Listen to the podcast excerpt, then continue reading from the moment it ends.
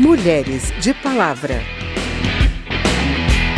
Não faz muito tempo, seu moço, nas terras da Paraíba, viveu uma mulher de fibra, Margarida se chamou. A sexta edição da Marcha das Margaridas trouxe pelo menos 35 mil pessoas para Brasília no último dia 14 de agosto. Na pauta de reivindicações, temas como reforma agrária, fim da violência no campo e combate à violência contra as mulheres. O movimento é organizado pela CONTAG, a Confederação Nacional dos Trabalhadores na Agricultura, desde 2000 e acontece a cada três anos. Neste ano, as mulheres indígenas organizaram pela primeira vez sua própria marcha e depois se uniram às Margaridas. Quem acompanhou os eventos foi a repórter Lara Rage.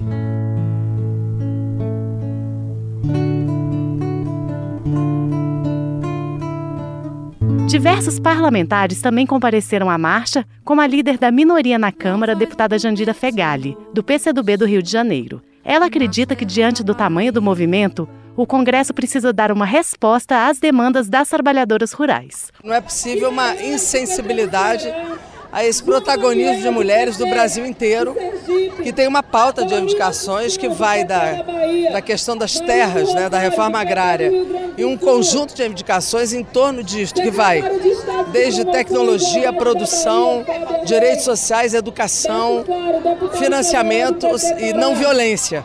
Então há uma pauta imensa e o Congresso vai ter que analisar essa pauta, olhar os projetos de tramitação e não pode cortar recursos. A coordenadora geral da Marcha das Margaridas, Mazé Moraes, explica que este ano o movimento não trouxe uma pauta fechada para o governo, porque protestou sobretudo contra a retirada de direitos. A marcha desse ano é diferente das outras marchas que a gente entregava uma pauta para o governo. Nessa marcha a gente não tem como entregar uma pauta para um governo que está retirando direito da classe trabalhadora, sobretudo das mulheres. Vanusa Cardoso veio do território quilombola de Abacatal, no Pará, para participar da marcha. E conta por quê. O estado do Pará está sendo tomado pelos empreendimentos, pelo capital. O governo federal, governo estadual estão fazendo, estão entregando o estado do Pará inteiro para um capital estrangeiro, junto com eles os nossos territórios, território quilombola, território indígena, de povos tradicionais. E nós viemos aqui porque a mulher também defende o território. Autora de requerimento de sessão solene em homenagem à Marcha das Margaridas, que ocorreu no dia 13 de agosto no plenário da Câmara, a deputada Érica Cocai, do PT do Distrito Federal, destaca que a pauta das trabalhadoras rurais inclui não apenas o acesso à terra e políticas para o campo, como o fim da violência contra as mulheres. Elas lutam por soberania desse país, mas elas lutam também contra a violência. A violência sexista, a violência machista, que se expressa também no campo e se expressa de forma muito aguda no campo. A Marcha das Margaridas ocorre sempre por volta do dia 12 de agosto, data da morte da trabalhadora rural e líder sindicalista Margarida Maria Alves. Ela foi assassinada em 1983 na Paraíba. Da Rádio Câmara de Brasília, Lara Raj. Inspirações. Não vou querer, nem mesmo tu, fazer da dor uma ilusão. Até os anos 60, a música brasileira conheceu pouquíssimas compositoras. Chiquinha Gonzaga na música instrumental e Dolores Duran e Maísa no samba canção estavam praticamente sozinhas. Mulheres que escrevessem letras falando abertamente no feminino sobre seus desejos, então, nem pensar. O quadro Inspirações de hoje apresenta duas peças fundamentais para a revolução feminina na MPB: Joyce Moreno e Fátima Guedes. Vamos ouvir o bate-papo que eu tive com elas sobre esse processo de quebra de amarras. Já me disseram que meu homem não me ama, me contaram que tem fama de fazer mulher chorar. Sozinha em 1967, a cantora e compositora Joyce Moreno causou um reboliço ao defender em festival essa música aí, Me Disseram, escrita sob a ótica feminina e com direito a dizer meu homem, um escândalo para a época. Uma menina de 19 anos, aluna da PUC, dizer meu homem era um escândalo total, né? Vinícius Moraes dizia, mas você é feminista. como se ele estivesse descobrindo a pólvora e eu também não sabia o que era aquilo, né? Mas eu sabia que eu queria me expressar e que eu queria escrever aquelas coisas e dizer daquela maneira. Era a época dos festivais de MPB e não havia compositoras defendendo um cancioneiro feminino autoral falando em primeira pessoa de forma tão aberta como Joyce. Teve um jornalista que falou que as músicas eram boas demais para serem de mulher. Então ele achava que alguém tinha feito as músicas, que as músicas não eram minhas. Mas as músicas eram dela sim, e depois de Joyce Moreno, na MPB, as compositoras já podiam inclusive questionar a situação da mulher no mundo ainda dos homens. Hoje em dia vem muitas compositoras jovens falar comigo dizendo que se espelharam no meu trabalho, que nem era a minha intenção ser espelho para ninguém, mas eu acho que alguém sempre tem que abrir esses caminhos, né? Uhum. E eu tive que abrir o meu sozinha, eu não tinha esse esse exemplo diante de mim de mulheres compositoras na música brasileira. E a partir de 1979, diversas compositoras engrossaram o caldo da revolução feminina na música brasileira. Marina Lima, Ângela Rorô e Fátima Guedes lançaram seus primeiros discos nesse ano. É Fátima Guedes quem reflete sobre os motivos dessa explosão de compositoras no mercado musical brasileiro naquele momento o fato da Clara Nunes e da Elis Regina começarem a produzir uma vendagem expressiva é que nos abriu as portas, mais do que qualquer outra coisa. Claro que as mulheres vinham vindo de encontros, de discussões, aonde cada vez mais assertivamente se colocavam na sociedade, mas eu penso que falando em termos de mercado, a vendagem é que fez isso acontecer. Mas o que fez a vendagem acontecer também foi a filosofia do feminismo, né, que já estava se instaurando ali com mais precisão, né, naquela época. E Fátima Guedes reconhece que a construção do discurso feminino ainda está em progresso e que exige ousadia. A partir da própria Chiquinha Gonzaga, porque é, nós artistas, nós temos uma, uma questão pessoal com a nossa arte, então são pessoas que têm vivências assim de construir esse espaço né? E a Chiquinha foi uma mulher à frente do seu tempo. É Dolores Duran também, uma mulher à frente do seu tempo. Então, o fato de estarmos um pouco à frente do nosso tempo, às vezes é um pouco desconfortável, mas isso é, é, o, que, é o nosso legado, né? Deixamos esse espaço aí para ser utilizado. Ela é de lua nos seus pensamentos de rainha nua. Ela tem impulsos, ela diz bravatas. Ela rasga os pulsos, me corta as gravatas. Ela é tão bonita, dá pra sentir medo.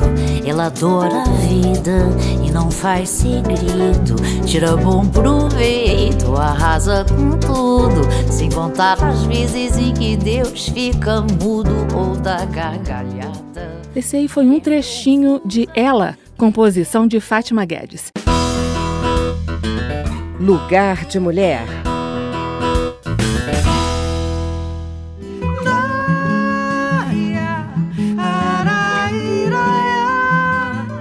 Depois de conhecer esse processo de revolução na música brasileira com a chegada de compositoras que ousaram expressar sentimentos e descrever o mundo do ponto de vista feminino, surge a pergunta: e na política? Os temas de interesse das mulheres estão sendo contemplados pelo Congresso? Segundo o estudo da Consultoria Legislativa da Câmara, divulgado em abril, das 116 leis sobre direitos da mulher aprovadas entre 1995 e janeiro de 2019, 98 ou 85% se concentram em apenas três áreas temáticas: saúde da mulher, violência contra a mulher e mulher e economia. Para entender melhor essa pesquisa, a gente volta com a repórter Lara Raj. Lara, Segundo a consultora legislativa Ana Luísa Bax, outras quatro áreas teriam um papel estratégico para enfrentar as desigualdades de gênero. Construir mecanismos para ter mais mulheres no parlamento, né? mecanismos institucionais para avanço da representação, é, mais mulheres nos órgãos de decisão, né? É, combater os, os, os, estereótipos nos meios de comunicação, né? Essa ideia sobre a mulher, né? Que é, é de forma preconceituosa que é apresentada, né? É, e a questão da feminização da pobreza, né? Essa questão de que a pobreza é, tem é, mais indicadores associados às mulheres. E por que o Congresso tem dificuldade de aprovar leis nessas áreas? Segundo a consultora Ana Luísa Bax, para se ter um conjunto de leis eficazes contra a desigualdade, é preciso que as mulheres tenham mais representação no parlamento. O problema da dificuldade do parlamento ele está essencialmente ligado com a questão de poder, né, de peso político das mulheres dentro da casa. A gente tem, né, o Brasil historicamente tem uma representação muito baixa na Câmara dos Deputados, né, sempre na faixa dos 10%. Nessa última legislatura de 2018, a gente teve um salto razoável, né, considerando de uma para outra aumentou de 51 para 77 mulheres, né mas ainda é um, um, número pequeno, né? Os exemplos de outros países mostram isso de uma forma bem significativa, né? Quanto mais mulheres no parlamento, mais políticas públicas para mais leis para mulheres. A demanda por igualdade de gênero tem o apoio da população brasileira. É o que mostra a pesquisa feita pela ONU Mulheres no Brasil em conjunto com o IBOP em agosto do ano passado, conforme explica Ana Cláudia Jaqueto, gerente de projetos da organização. Mais de 80% da população considera que a participação das mulheres em, espaços de poder e tomada de decisão, elas contribuem para espaços melhores, para que esses espaços tenham mais qualidade em sua produção. A gente tem uma uma lista bastante importante de quais são as medidas que as mulheres consideram importantes. E a gente vê que são é, medidas bastante amplas, que dizem respeito ao seu dia a dia que vão desde educação inclusiva até a distribuição de remédios é, de forma gratuita em farmácias públicas. E como o Brasil pode caminhar para ter mais mulheres no parlamento? Que medidas são necessárias? Segundo a consultora legislativa Ana Luísa Bax, uma possibilidade é a aprovação da proposta de emenda à Constituição que reserva uma cota de vagas para as mulheres na Câmara dos Deputados, nas assembleias legislativas e nas câmaras municipais como forma transitória, talvez seja interessante para garantir eh, um, um, um, avanço, né, até que a gente consiga ter é, é, representação mais paritária. Mas, para a consultora, neste momento também é importante manter conquistas já alcançadas pelas mulheres, como a obrigação de que os partidos reservem 30% das candidaturas e 30% dos recursos do Fundo de Financiamento de Campanha às mulheres, como ocorreu pela primeira vez nas últimas eleições. Outro estudo da consultoria da Câmara confirmou que o mecanismo favoreceu a eleição de mais deputadas em 2018. Mas essas conquistas estão em risco, já que projetos de lei em tramitação no Congresso tentam acabar com essas regras. Um exemplo é o projeto da deputada Renata Abreu, do Podemos de São Paulo, que já recebeu parecer favorável na Comissão de Constituição e Justiça da Câmara. A relatora da proposta, a deputada Bia Kisses, do PSL do Distrito Federal, destacou a dificuldade dos partidos cumprirem a cota. O texto foi criticado por outras deputadas e deve voltar à pauta ainda este ano.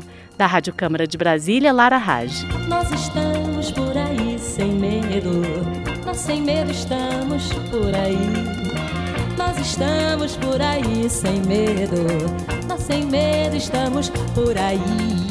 Bem, esse foi o Mulheres de Palavra, com reportagens de Lara Rage e Carmen Delpino. A produção é de Lucélia Cristina e de Cristiane Baker, e os trabalhos técnicos de Wesley Lima, apresentação de Carmen Delpino e edição de Verônica Lima. Se você tem alguma dúvida, mande pra gente. O e-mail é radio@câmara.leg.br e o WhatsApp é 61 99978 9080. O Mulheres de Palavra é produzido pela Rádio Câmara e transmitido pelas rádios parceiras em todo o Brasil, como a Rádio Orizona Web, de Orizona, Goiás. Você pode conferir todas as edições no site radio.câmara.leg.br. Uma boa semana e até o próximo programa. Sou só eu na multidão e eu queria me ver passar desfilando com a camisa da Mulheres de Palavra.